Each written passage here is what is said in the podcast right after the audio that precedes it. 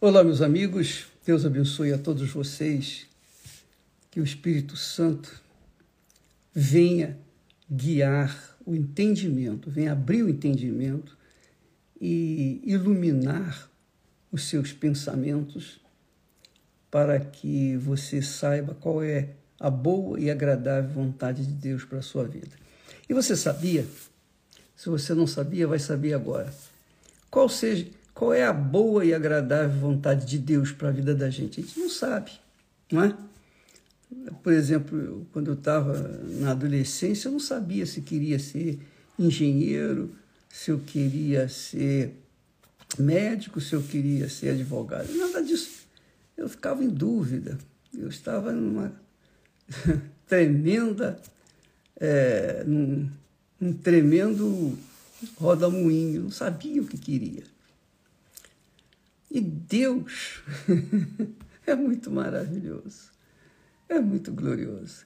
E Deus, na Sua palavra, instruída, inspirada, diz: lembra-te também do teu Criador nos dias da tua mocidade. Quando a gente, quando a gente se lembra de Deus, quando a gente se aplica à vontade de Deus na nossa vida, a gente vai com força. A gente não, não, não vê problemas na frente. A gente só vê oportunidade. Lembra? Eu, nós queríamos que você soubesse o seguinte: quando uma pessoa, um jovem, qualquer que seja a pessoa, mas o jovem em especial, porque o jovem está na primeira força, né, primeiro vigor.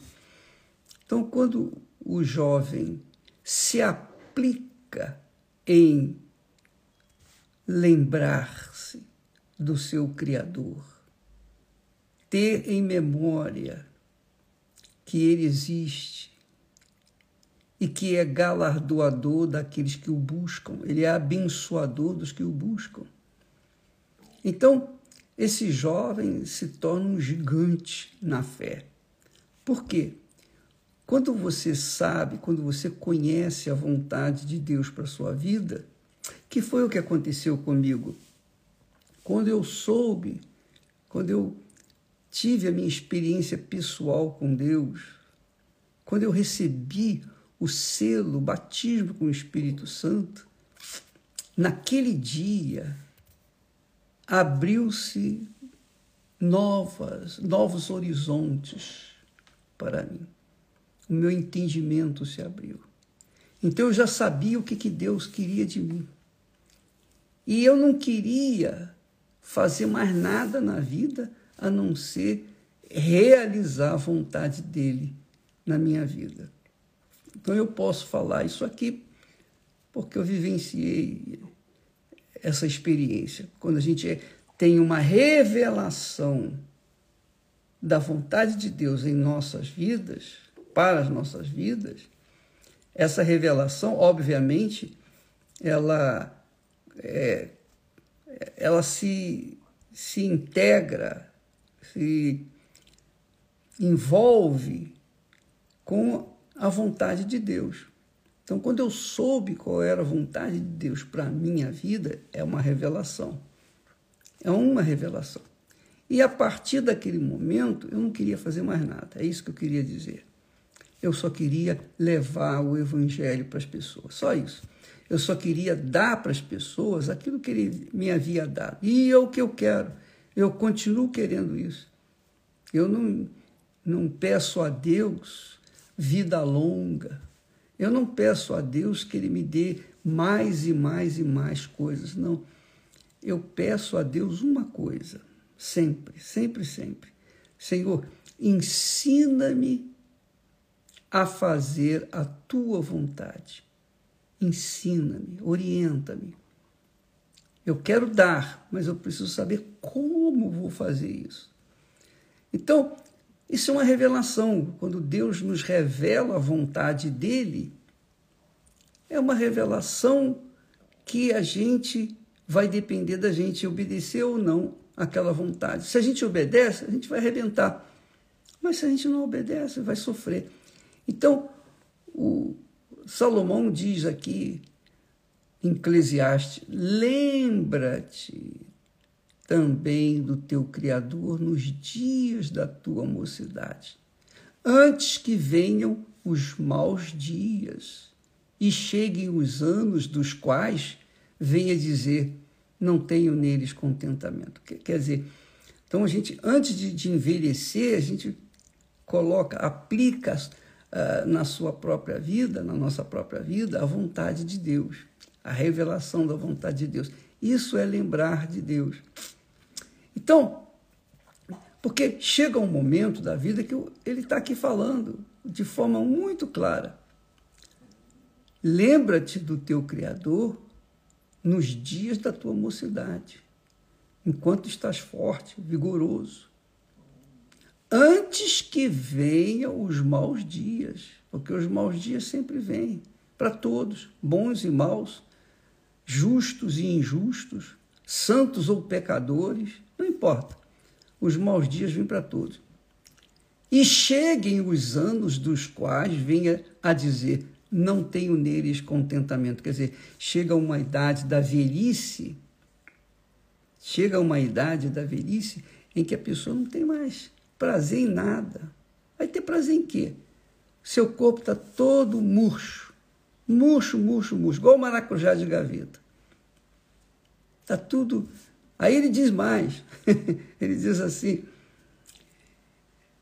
Antes que se escureçam o sol e a lua, e a luz e a lua e as estrelas, e tornem vir as nuvens depois das chuvas, ou depois da chuva. No dia em que tremerem os guardas da casa e se encurvarem os homens fortes, quer dizer, velhice, se a pessoa, quando vai envelhecendo, ela vai ficando curvada. Aí ele continua dizendo, e cessarem os moedores, que são os dentes. é isso mesmo. Quando a pessoa fica velhinha, os dentes. Eh, vai perdendo os dentes também, vai tudo caindo, vai tudo. Por já serem poucos. E se escureçam os que olham pelas janelas, quer dizer, se escureçam a vista, não conseguem enxergar. Isso tudo todo ser humano passa, se chegar à velhice, se chegar até a idade avançada. Se não chegarem, não chegaram.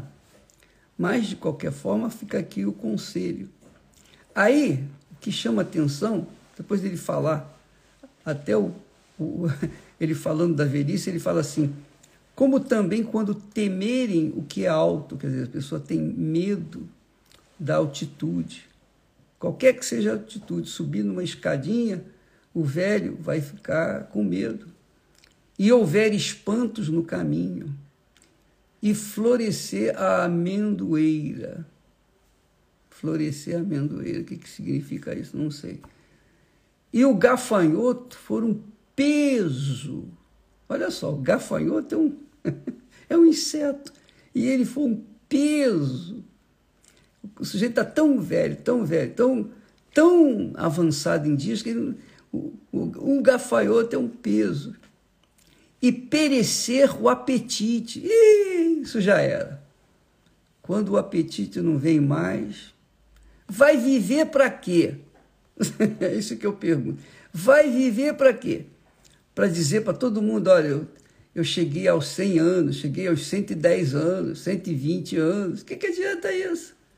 porque os olhos já não funcionam bem, a visão não funciona bem, o ouvido não escuta bem, o, já o, o olfato, né? nariz, eh, já não há dente na boca para mastigar. Quer dizer, o homem vai se desmilinguindo, quer dizer, o ser humano. Aí ele diz assim: antes que se rompa o cordão de prata.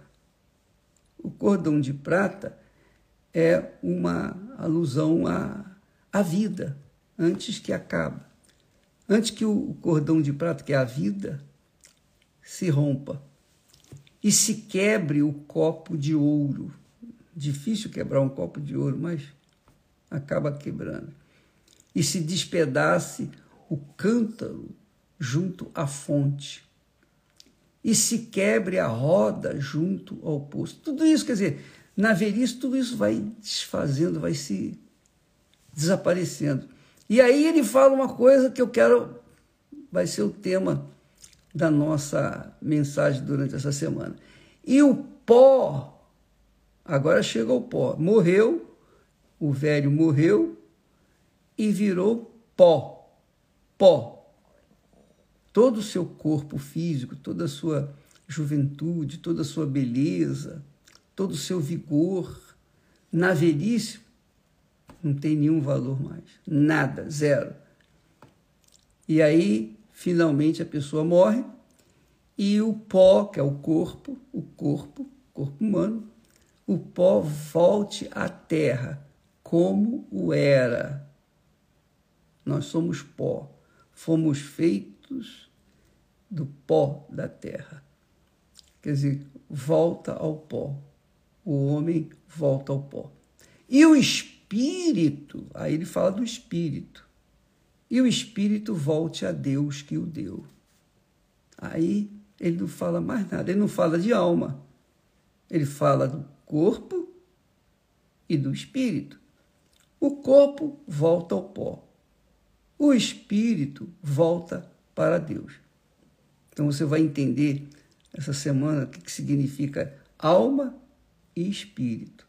Corpo você conhece, porque você tem vestido. Você sabe que é o corpo. Mas a alma e o espírito são distintos, são duas coisas diferentes. Quando fala o espírito volte a Deus, que o deu, é a inteligência, é a razão, é a consciência. A pessoa, a mente dela, a inteligência dela, que Deus emprestou enquanto ela estava aqui na terra, seja incrédulo, seja ateu, seja cristão, seja muçulmano, seja lá, seja lá o que for. Todo ser humano recebe talento. Às vezes a pessoa não estudou, mas ela é inteligente. Ela é muito inteligente. E eu lembro quando fala de inteligência, eu lembro do meu avô, quer dizer, eu não conhecia, mas é o que se conta. O meu avô era um português muito, muito inteligente. E ele não tinha estudo, não tinha instrução, mas era um homem trabalhador, honesto, correto, era um homem muito sábio. E quando ele foi vender um cavalo que ele tinha, ele queria vender o cavalo e veio um comprador para o cavalo. E o comprador viu o cavalo, rodeou o cavalo, levantou o rabo do cavalo para ver se tinha alguma doença, examinou o cavalo inteiro. Aí o, o homem perguntou: Mas, seu Fulano, diga, tem nenhum defeito no seu cavalo? Eu falei, olha, o defeito dele está na cara. Aí o homem olhou para a cara dele, levantou os beiços, porque se vê o animal pelos dentes. Viu que os dentes do cavalo eram bons, falou, esse cavalo é bom, esse cavalo é, é novo. E o homem comprou o cavalo e foi para casa. Dois dias depois, o homem volta com o cavalo e diz: Olha, seu fulano, eu tenho aqui o seu cavalo. Você não me disse que o seu cavalo era cego. Aí, não, eu disse, eu disse, eu não disse que ele era cego, eu disse que o defeito que você me perguntou, eu disse que o defeito estava na cara. E ele, você não viu que ele é, era cego, mas o que eu posso fazer? Eu fui honesto com você, o defeito está na cara, você que descubra os seus defeitos. Aí já era. Então, o homem era muito sábio, esperto, não sabia ler nem escrever, mas sabia fazer negócio. Então, a inteligência, capacidade, raciocínio, talento de cada um é o espírito. é o Espírito. Então a pessoa pode não ter instrução acadêmica, mas ela, ela pode ser até analfabeta, mas é muito, pode ter certeza que tem sabedoria ali. Pode ter certeza. E o espírito é justamente isso.